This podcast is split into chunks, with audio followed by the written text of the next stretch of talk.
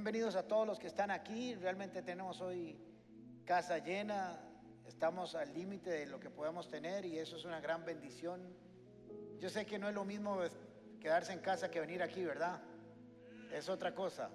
Pero sabemos que tenemos esa limitación y a como vamos a ir desarrollando esta pandemia, yo sé que poco a poco vamos a ir a estar, eh, poder asistir más personas y damos gracias por todos los que están en sus casas. Ya conmigo me dispongo a ser enseñado y amonestado con el propósito de presentarme maduro delante del Señor. La gracia del Señor abre las puertas y el carácter las mantiene abiertas. Si hay algo que nosotros los seres humanos hacemos naturalmente, es más, ni siquiera hacemos, viene ahí con los años, es olvidarnos. Se nos comienzan a olvidar algunas cosas a como van pasando los añitos. Pero sobre todo se nos olvidan las cosas buenas y no las cosas malas. Las cosas buenas se olvidan rapidísimo, pero las malas cuesta olvidarlas. Hay que ir a Talleras La Paz con tu pasado, con el presente, con el medio, con el centro para adentro. Hay que leer 300 mil libros para olvidar y sanar el pasado doloroso. Hay que ir a congresos, seminarios, en fin, hay que ir a noches de administración para que se nos olvide el pasado malo porque cuesta mucho. Pero el pasado bueno se olvida rapidísimo. Es fácil. Es más, cuando, si yo le pongo a decirle a usted que traiga recuerdos, lo primero que vienen son recuerdos malos. Y el Señor sabe eso. De hecho, para olvidar las cosas buenas, eh, malas, hay que hacer un verdadero esfuerzo. Las otras son naturales. Y mi criterio, esto es muy personal, que la tendencia nuestra a olvidar las cosas buenas es por una razón, porque creemos que las merecemos. Cuando recibimos algo bueno, cuando nos pasa algo bueno, decimos, bueno, es que yo me lo merezco. Pero cuando nos pasan cosas malas, creemos que es una injusticia, que no la merecemos. Por eso olvidamos tan fácil las buenas, porque como era algo que merecíamos, no necesitamos darle gracias a nadie ni reconocerle a nadie nada. En cambio, los malas, hay que, alguien tiene que pagar la factura de nuestro dolor. Y si hay alguien que sabe esa dinámica, ese mecanismo mental y espiritual, es Dios. Por eso las escrituras constantemente nos están llamando a no te olvides, no te olvides, no te olvides, no te olvides. Cuéntale a tus hijos, cuéntale a generaciones, cuéntale, cuéntale. Por eso la enseñanza de hoy se llama no te olvides, porque Dios está interesado en que no nos olvidemos de las cosas que Él ha hecho por nosotros y que seguirá haciendo. Pero no solamente que no nos olvidemos, sino que tengamos el tiempo para hacérselas recordar a otras personas para que también ellos puedan construir una historia de fe. Cuando pensamos en Israel y los 40 años en el desierto, nuestra tendencia es a pensar que fue un castigo. Eso es lo que viene a nuestra mente. Que se quedaron ahí por desobedientes, por rebeldes, por falta de fe, etcétera, etcétera, etcétera. Pensamos en muerte y no en un tiempo de bendición. Pero yo creo que eso no es tan importante como si logramos dar un enfoque de fe. Y yo creo que ese tiempo de 40 años de Israel en el desierto fueron una gran oportunidad para formar una nueva generación. Era necesario que una generación que estuvo en Egipto, que había nacido sin Dios, sin Jehová, para conquistar la tierra prometida tenía que tener un cambio de mente una transformación en su mente, en su forma de ver las cosas, en su forma de relacionarse con Dios, en la forma en que adoraban, en la forma en que se relacionaban. Dios tuvo que venir a hacer un tabernáculo en medio de ellos para que aprendieran a convivir con el Dios de sus padres en ese tiempo. Tenían 430 años y no habían podido disfrutar de eso. Entonces, eh, los 40 años no son tan malos como parecen. Fue lo mejor que le pudo haber pasado al pueblo que iba a conquistar tenían que cambiar de conductas, comportamientos, tendrían que deshacerse de una mentalidad de esclavos para tener una mentalidad de libres, tenían que aprender a adorar a Dios que habían dejado de hacerlo, en fin, tenían que hacerlos hacer muchas cosas. La fe no se castiga en la Biblia, eh, perdón, la falta de fe no se castiga en la Biblia, porque si no los discípulos hubieran tenido que ser castigados cada rato. Jesús les decía, hombres de poca fe, hombres de poca fe, hombres de poca fe y nunca los castigó por eso. Lo que hacía era que los dejaba en clases hasta que se graduaran. Y lo que hizo Israel esos 40 años fue pasar a clases ir a la U, ir al colegio para aprender a tener fe. Dios no creo que los estuviera castigando, sino que les estaba dando la oportunidad de crear una, una nueva generación que entendiera a Dios de forma personal. La última historia que tenían de, la relación con ellos tenía 430 años y habían pasado generaciones que no sabían cómo Dios hablaba y cómo se manifestaba y era necesario que ellos la aprendieran y la aprendieran bien, que aprendieran a tener una, generación, una mentalidad de conquistadores y no de esclavos. Así que esos 40 años asistieron a clases y era tiempo de graduarse. Pasaron 40 años, había pasado una generación y había una nueva generación de hombres y mujeres que ya habían visto a Dios actuar, que habían recibido su ley, que habían recibido sus mandamientos, que habían visto milagros. Ahora estaban a punto de graduarse. Lo que no hicieron sus papás hace 40 años, ahora ellos tenían que hacerlo. La única, eh, lo único que los separaba entre ellos y su graduación era un río. Pasar las aguas tal y como Dios se los había mandado. Ya su mentalidad era otra. ¿Se acuerdan cuando la primera vez con, Moisés que los mandó a dos espías y unieron diez quejándose y dando malas noticias. En Josué 3:24 no está en sus textos, dice, los espías con Raab volvieron y el Señor ha entregado todo el país en nuestras manos. Todos sus habitantes tiemblan de miedo ante nosotros. ¿Se dan cuenta? La mentalidad de estos dos espías ahora es otra. Dijeron, vamos, nos tienen miedo hace 40 años ellos le tuvieron miedo a los habitantes de Canaán. Ahora ellos son los que nos tienen miedo. ¿Por qué? Porque les llegaron las noticias de todo lo que Dios había hecho en 40 años con ellos. Le había llegado las noticias del otro lado del Jordán. Entonces dijo, este pueblo es poderoso. Y ellos entendieron eso. Así que ahora había que pasar al río Jordán para graduarse de 40 años de entrenamiento para tener fe. Cuando ellos pasaron la salida de Egipto del río, el Mar Rojo, Dios no les dijo nada, fue una sorpresa para ellos. Estaban eh, presionados, venía el faraón de un lado y estaba el río del otro, el mar del otro lado y no tenían otra opción y Dios se lo abrió de manera sorprendente. Pero aquí ellos iban a recibir una instrucción, se iban a recibir una dirección clara de cómo hacerlo. Ya habían aprendido a escuchar la voz de Dios. Entonces dice Josué capítulo 3, versículo 3 en adelante. Y estas son las instrucciones que Dios le está dando a Josué. Recuerden que Moisés ya había muerto. Cuando vean el arca del pacto del Señor, su Dios, y los sacerdotes levitas que la llevan, abandonen sus puestos y pónganse en marcha detrás de ella. Así sabrán dónde ir, pues nunca antes han pasado por este camino. Este versículo 4 o esta primera parte me llama mucho la atención. Porque el Señor les dice, ustedes nunca han pasado por ahí. Dios nunca te va a mandar a pasar un pasaje, una, una tierra, un camino que no conoces si no te acompaña.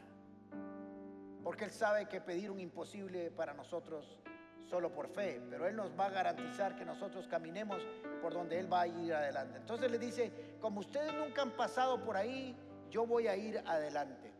Siempre que Dios te mande a caminar por fe, siempre va a ir adelante tuyo para guiarte en el camino.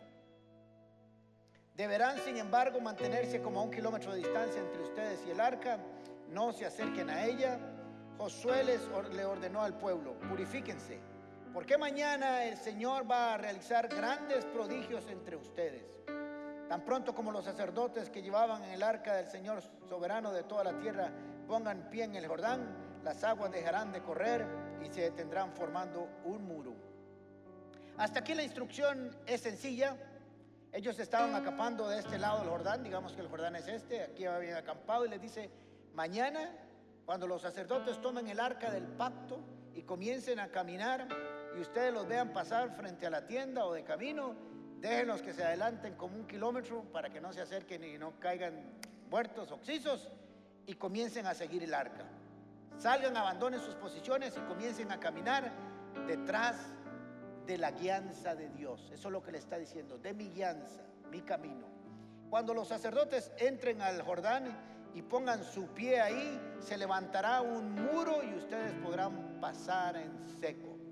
Ahora eso suena maravilloso, Suena un milagro interesante, pero si no leemos un poquito más, no nos daremos cuenta de que Dios quiso hacerlo un poco más complicado. Por alguna razón maravillosa, Dios siempre hace que las cosas que tengamos enfrente se compliquen un poco para que Él se haga más grande, para que no creamos que somos nosotros. Si nosotros nos enfrentamos a cosas que son naturalmente y humanamente arreglables, nunca tendría que intervenir en nuestras vidas. Dios permite que las cosas se hagan y se compliquen a veces un poco más de la cuenta para que podamos decir que fue Él el que nos ayudó y no nosotros mismos. Josué capítulo 3, versículo 15. Ahora bien, eso es después de que dijo que los sacerdotes pusieran sus pies en el agua, etcétera, etcétera, etcétera. Ahora bien, las aguas del Jordán se desbordan en el tiempo de la cosecha a pesar de esto, a pesar de que esto que se desbordan, tan pronto como los pies de los sacerdotes que portaban el arca tocaron el agua, éstas dejaron de fluir y formaron un muro que se veía a la distancia. Ahora, ¿qué quiere decir esto en palabras sencillas? Lo que quiere decir, y esto lo tenemos muy claro lamentablemente en nuestros días, el río Jordán se desbordaba en esa época. La corriente era más fuerte, ahora si no sé si han visto tomas de las noticias en Turrialba y en la zona norte, el agua tiene fuerza. Vemos cómo arrastra casas, arrastra árboles gigantes, arrastra vehículos. De pronto uno ve donde van dos, tres carros así, lo que cuesta empujar un carro y ahí van flotando como si nada. Miren, si usted habla con un ingeniero civil, ellos prefieren enfrentar un terremoto que una inundación. Porque las aguas usted no sabe para dónde agarran. Vienen de un lado, del otro, salen de abajo, vienen de arriba, corren por los lados, desarman todo lo que se topan. Y lo que está diciendo aquí es, van a pasar en una época donde el río Jordán se desborda. ¿Y cuando se desborda un río? Cuando sus aguas suben por el nivel del cauce y se desbordan. ¿Y por qué? Porque viene mucha agua y es muy fuerte el agua. Así que pongan atención a lo que está diciendo. Van a pasar los sacerdotes van a poner en los pies y a pesar de que las corrientes son muy fuertes y el río se está desbordando y a pesar de que hay inundación, aún así esas aguas van a obedecer a la presencia del Señor en las aguas. Lo voy a hacer bien difícil para que cuando estén del otro lado y tengan que contar la historia de cómo pasaron, además cuenten que no fue como lo ven. Tal vez llegó un sobrinillo, un nieto y dice, ese fue el río que pasaron. Ah, no, hombres, eso no es nada. No, no, es que te voy a contar que ese río era gigante. Dice que el muro de agua era tan grande que se veía desde el inicio del mar muerto. Kilómetros, o sea que tenía que ser un muro muy alto de agua para poderlo ver de lejos. Dios por alguna razón, que solo Él sabe, interviene cuando las aguas están en inundación. No cuando el agua está baja. Cuando en tu vida haya una inundación y el río se esté desbordando, prepárate, porque es el tiempo en que vas a ver la gloria de Dios que detiene las aguas sobre ti para que pases en seco al otro lado, a la tierra prometida. Tienes que prepararte. No comience, Señor, está creciendo el agua, está creciendo el agua y el problema es muy grande. Dile, Señor, así como veo que está creciendo el agua y se está desbordando, así también será la manifestación de tu gracia y tu, tu favor para que yo alcance y pase a la tierra prometida que tú me prometiste dar en algún momento en mi vida. Cuando las veas, no te preocupes, no te quejes. Di, esto es una buena oportunidad que supongo como siempre que harás una obra extraordinaria y sobrenatural sobre mi vida. Dios quería que esa fuerza, que ese muro no quedara duda de que él había sido. Que ninguna fuerza humana hubiera podido decir, es que yo lo hice si puse unos troncos o si puse unas piedras o si fui castor en algún momento y la tapé. Dios quería que no hubiera duda Pudo haber dicho, esperemos que bajen las aguas y esperamos 40 años, eh, podemos esperar tres meses a que bajen. No, lo vamos a hacer en el tiempo en que parece que uno no debería hacerlo. Y lo hizo. Así que ellos fueron obedientes y comenzaron a pasar por las aguas según Dios les había ordenado y conforme a la voz de Dios. tenemos que prepararnos para los tiempos difíciles, pero con fe, no con estrategia humana, sino con la obediencia de la voz de Dios. Tal y como Dios se los había dicho, así lo hicieron ellos. ¿Se dan cuenta que esta generación, en lugar de quejarse y comenzar a decir, ay Señor, qué pereza, el agua, el río Jordán está desbordado y el agua está muy grande, ¿por qué no nos hiciste pasar hace un mes? Hace un mes el agua no había subido tanto, esta generación había aprendido a, oír a Dios y a obedecer a Dios porque sabían que así habían visto resultados en su vida.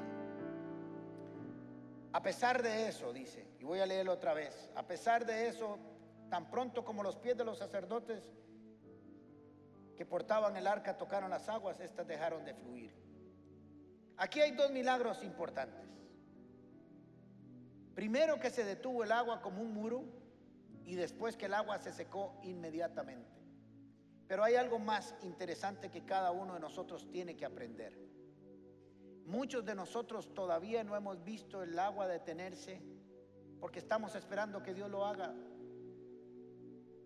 Dios podría haberle dicho al agua, deténgase y darle una orden. Y, aún así, y cuando está detenida, pasa y le dijo, no, el agua no se va a detener hasta que sus pies toquen el agua hasta que por fe, basados en mi promesa, en mi palabra, cada uno tenga la fe para poner y saber que el agua se va a detener. Hay muchos de nosotros que no hemos recibido nuestro milagro porque estamos esperando que Dios haga la parte que nos toca a nosotros.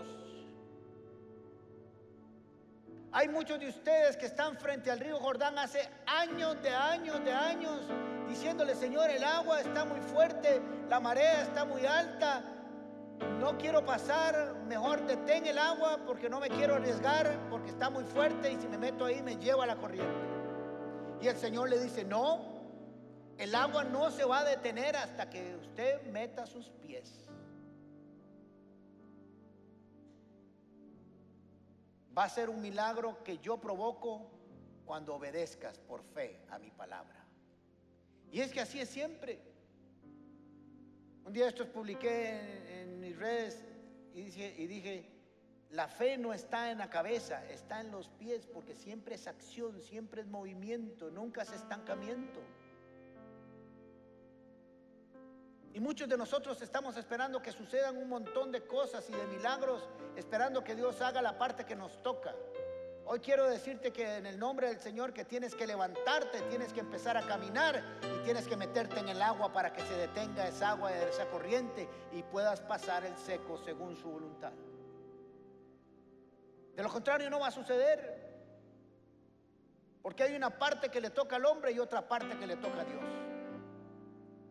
Y la fe es la que detiene las aguas. Es el Señor, pero es hasta que ingresemos en ellas que se detienen. El segundo milagro es que se secó el río inmediatamente. No solamente había que detener el agua, sino que el fondo del, mar, del río es suampo. Después de tantos años de estar mojada, millones de años posiblemente tenía el río Jordán ahí. El, el terreno sería, el fondo sería barro, suampo. Y necesitaban pasar en seco y rápidamente las ruedas de los carruajes y de las carretas posiblemente no hubieran podido pasar por ahí y hubieran durado mucho tiempo y se hubieran pegado, hubiera sido muy difícil. Así que no solamente Dios detuvo las aguas, sino que hizo que el camino fuera más fácil y rápido.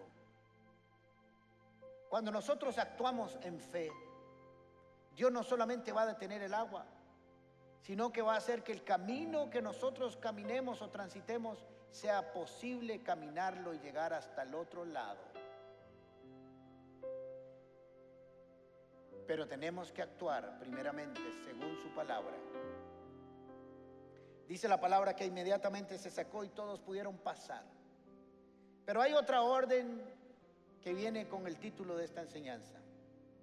Josué capítulo 4, versículo 4 en adelante. Entonces Josué reunió a los doce hombres que había escogido de las doce tribus y les dijo, vayan al centro del cauce del río hasta donde está el arca del Señor y su Dios, y cada uno cargue al hombro una piedra. Serán doce piedras, una por cada tribu de Israel, y servirán como señal entre ustedes.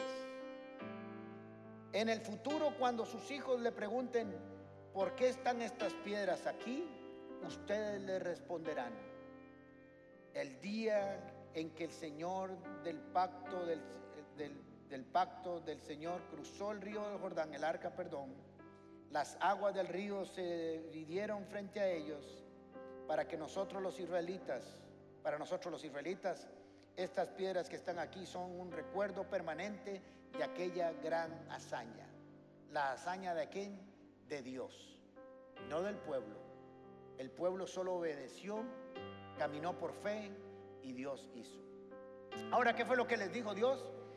Van a entrar los sacerdotes, se va a detener el agua, se va a secar el fondo del río, van a pasar todos y una vez que todos estén del otro lado, se van a devolver 12 hombres y van a recoger 12 piedras que están a los pies de los sacerdotes que están en medio río, deteniendo todavía el agua. Y de ahí van a tomar piedras grandes, porque dice que las pondrán sobre sus hombros y irán al otro lado del Jordán y harán un monumento de recuerdo para que en las generaciones futuras, cuando alguien les pregunta, ¿y para qué está eso ahí, papá? Venga, chiquito, le voy a sentar aquí y le voy a contar lo que Dios ha hecho con nosotros hasta el día de hoy. Para que le cuentes a las próximas generaciones cómo tu Dios te sacó no solo del desierto, para que te vayas allá 40 años después y le digas cómo nos sacó de Egipto, cómo nos sacó de la esclavitud, todo lo que hizo tu Dios, cómo los pasó por el mar, cómo los trajo por el desierto, cómo pasó el río Jordán y cómo los puso en la tierra prometida. Vas a recordarle a todas esas generaciones lo que yo hice y lo que he hecho con tu pueblo para que no te olvides. Porque es fácil olvidarse constantemente de lo que Dios ha hecho por nosotros. Para que nadie se le ocurra pensar que fue por la fuerza humana o por la estrategia humana que se logró, sino para que esas piedras que vienen del centro del cauce del río les cuenten también una historia de dónde vienen. Y esas piedras, esas piedras, aunque ves ahora el agua así, un día se secó, quedó en seco y de ahí del centro que hoy no puedes ver salieron esas piedras y están aquí para recordarnos de dónde vinieron, no solo dónde están, sino solo de dónde, sino solo de dónde salieron de los pies de los sacerdotes mientras ellos portaban la presencia del Señor. ¿Y qué quería Dios? 26 veces aparece la palabra en Deuteronomio, no te olvides. Cuidado se te olvida. Recuerda constantemente. Mire lo que dice Deuteronomio capítulo 6, versículo 10 al 12. El Señor tu Dios te hará entrar en la tierra que les juró a tus antepasados, Abraham, Isaac y Jacob. Primero es el cumplimiento de una promesa. No es una ocurrencia. Ustedes no van a entrar a esa tierra porque Dios se le ocurrió un día y dijo, ah, mira, ahí está una tierra de Canaán. Agarren esa vara y la conquistan. Venía de la promesa de hace más de 600 años. Entonces lo primero que vas a recordar es que esto es un cumplimiento de una promesa que yo le di, que yo estoy cumpliendo. Es una tierra con grandes ciudades y prósperas que tú no edificaste. Por si acaso, Israel, por si acaso, vas a entrar a una ciudad con edificios, con oficentro, con centros comerciales, con calles, con autopistas, que tú no hiciste nada para conquistarlas, te las estoy regalando. No hiciste nada. Y ahí están esperándote porque yo así lo quise. Y vas a entrar a casas llenas de toda clase de bienes que no acumulaste. Vas a vivir en casas que tienen piscina, aire acondicionado, pantallas planas, todos los electrodomésticos más modernos que te puedas encontrar. Nintendo para los chiquitos y todas las varas que tenga, y tablets y teléfonos y todo lo demás. Le hablas a las ventanas y se abren solitas y tú no has hecho absolutamente nada, te las estoy regalando. Además con cisternas que no cavaste, con pozos, con viñas, con olivares que no plantaste, otros las sembraron por ti. Cuando comas de ellas y te sacies, no solo que comas, sino que estés abotagado.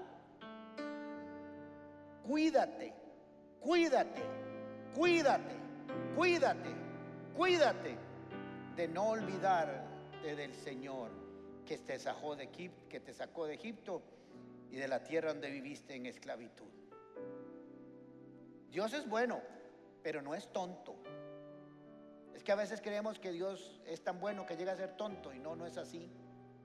Él sabía y conoce al hombre y sabe cómo se podían olvidar rápidamente de todos los beneficios y de dónde venían. Vienen a nuestros hijos y también yo fui hijo, por si acaso. Cada uno de nosotros ha sido hijo. Abren la refri y creen que en la noche se llenó sola. Chiquititos, 3, 4, 5, 6, 7, 8, 10, 12 y 40. Creen que abren la refri y en la noche, ups, se llenó. Y abren el closet y está toda la ropa ahí y creen que hay unos enanitos que la construyen y la hacen ahí en la noche. Así somos todos. Y de pronto se nos olvida lo que hicieron nuestros papás. Y se gradúan y ganan su primer salario y en lugar de llevarse a los papás y decirles quiero traerte y honrarte con el primer salario que me dieron, van y se pegan un tandón con los amigos. Y los tatas que parieron ese título están en la casa esperando que venga la fiestón que se pegó para celebrarle ellos la fiesta que le regalaron del título pagado para que luchara y aprendiera y enfrentara la vida. Todos nos olvidamos. Muy duro. O los empleados y colaboradores son tan buenos, usted será tan buen patrón como hasta el día que le jale el rabo. Ay, qué lindo el patrón que tenemos, ¿verdad? Nos dio feriado hoy, no era. Pero un día le dice, ¿se pueden quedar una hora más? Viejo estafador ese esclavo, no sirve para nada, cochinada, asqueroso, solo la plata le importa. Aquí no hay nadie así, por dicha. Se nos olvida. Y Dios les dice, y por si acaso yo quiero que se acuerden que ustedes eran unos esclavos que vivían apenas para el pan que les daban diariamente y ahora yo los voy a prosperar. Porque en el desierto es muy fácil acordarse de Dios. Cuando la chancha está jalando el rabo, es muy fácil acordarse de Dios. Pero cuando todo comienza a ir bien, que se espere Dios, porque yo hice este dinero con mi esfuerzo. Y esta casa la compré yo. Y este carro lo pagué yo con mi trabajo. Ah, porque qué esfuerzo es mío. Y oyen sus hijos eso y después dicen, ah, esta vara no es tomando en cuenta a Dios, esta vara haciendo uno su trabajo. Tenemos que contar historias. Uno no se olvida de Dios de un día para otro, uno se va olvidando de Dios poco a poco, con anestesia diaria. Por eso me preocupa mucho las personas que vino la pandemia y no se aparecieron nunca más por la iglesia, ni por ningún grupo paz, ni nada. Porque poco a poco, poco a poco se les va olvidando lo que el Señor hizo por ellos. Es como una fogata, una fogata, si usted la deja ahí, llega a los cinco minutos y no está fría, ahí se va enfriando y puede llegar hasta 24 horas después y ahí está tibiecita, pero ahí se va apagando hasta que un día queda totalmente fría. Necesitamos ser intencionales con recordar y tener historias.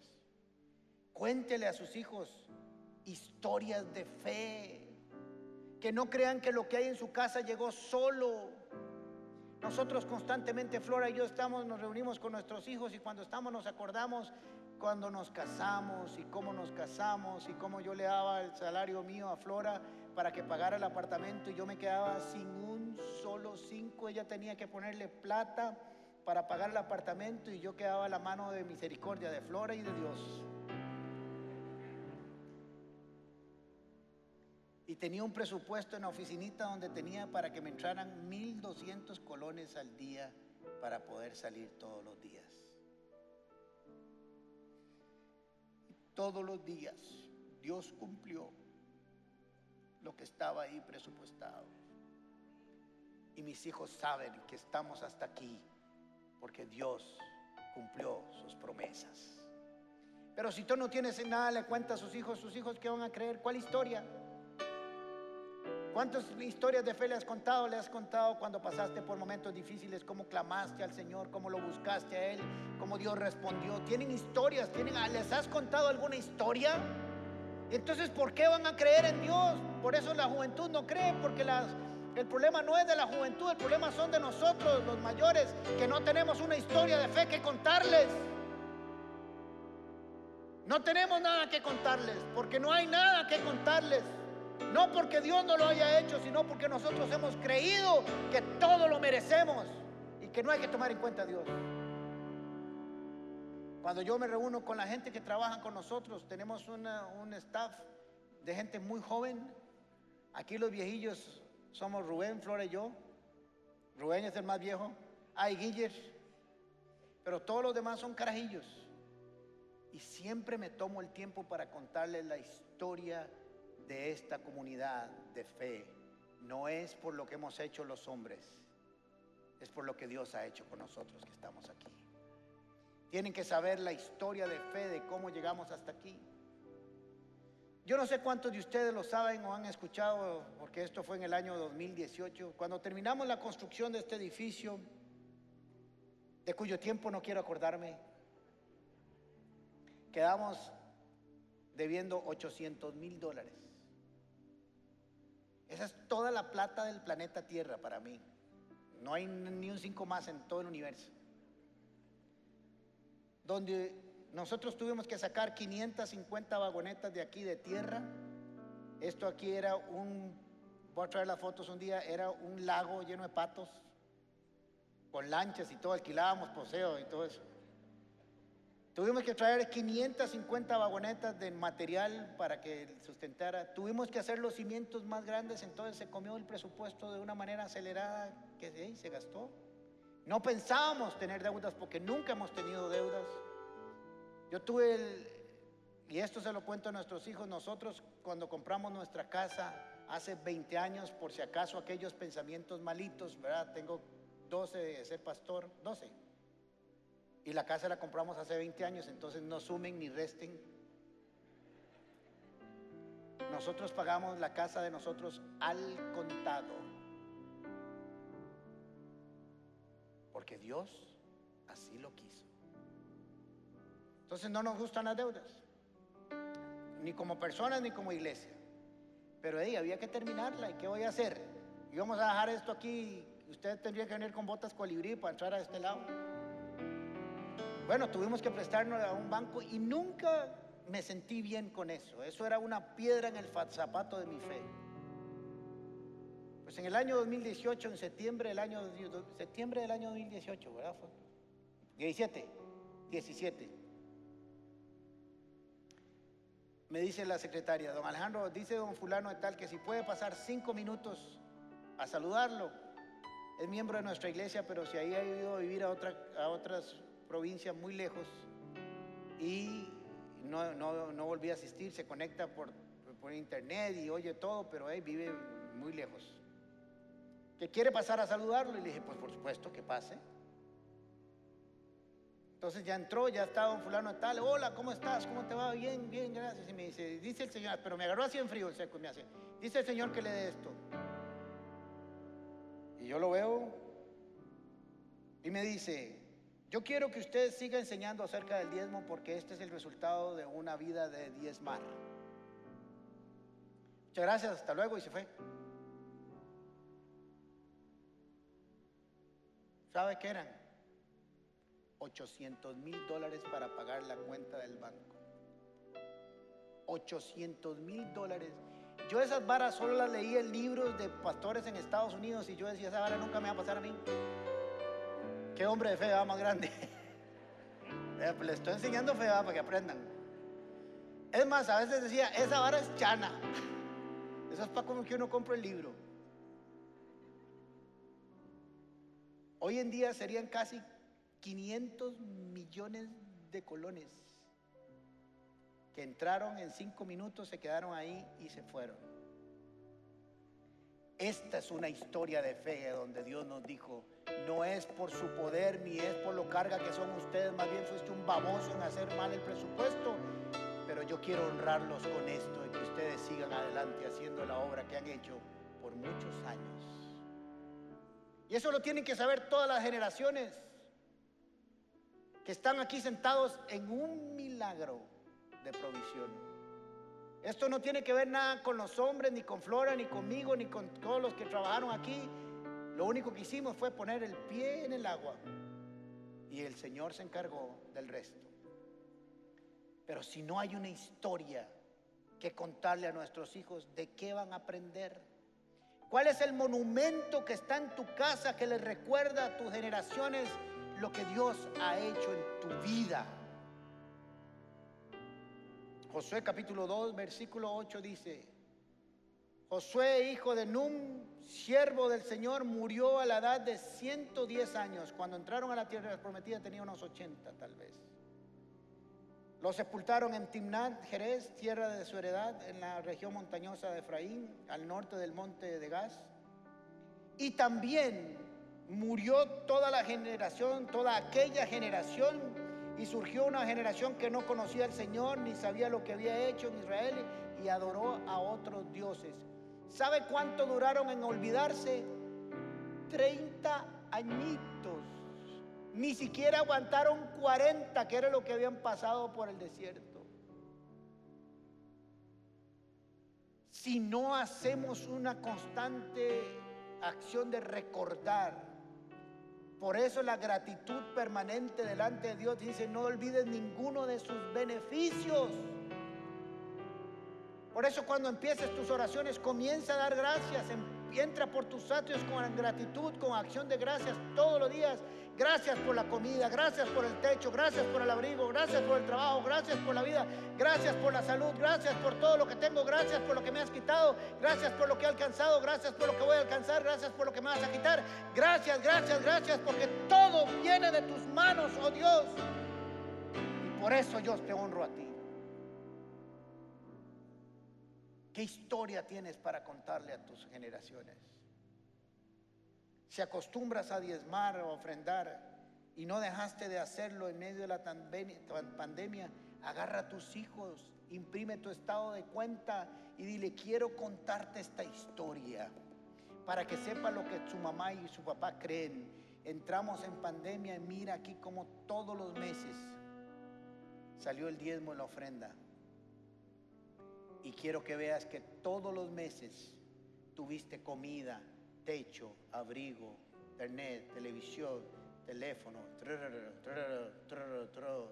y aún así no faltó nada en esta casa. Cuéntale la historia porque él cree que cae del cielo, que cree que es por tu esfuerzo y tu dedicación y no es así. Cuéntale que vino del trono de la gracia de Dios, de los pies que detuvieron el agua y la presencia de Dios en tu vida, que trajo la provisión divina para tu casa. construyan, construyan, tengan un recuerdo, un monumento, un versículo bíblico en una puerta, donde sea que todos los días tus hijos pasan por ahí y te pregunten, ¿y qué es eso? Eso es para que no te olvides de dónde venimos, para dónde vamos y que en esta casa hay Dios y hay fe y hay esperanza todos los días. Porque tu papá y tu mamá, o si eres una mamá, eres soltera o un papá, porque todos los días aquí agradecemos al Señor por lo que nos da. Por eso las generaciones nuevas no conocen, por eso muchos hijos no han conocido, porque no les contamos nada. Desde niños tuvieron que haber escuchado todos los días los milagros que Dios había hecho en tu vida. Y si no lo has hecho, tómalos, invítalos a tu casa un día, hazles una cena y cuéntales una historia. Escribe toda la historia de tu vida y cuéntale a ellos todo lo que Dios ha hecho sobre ti.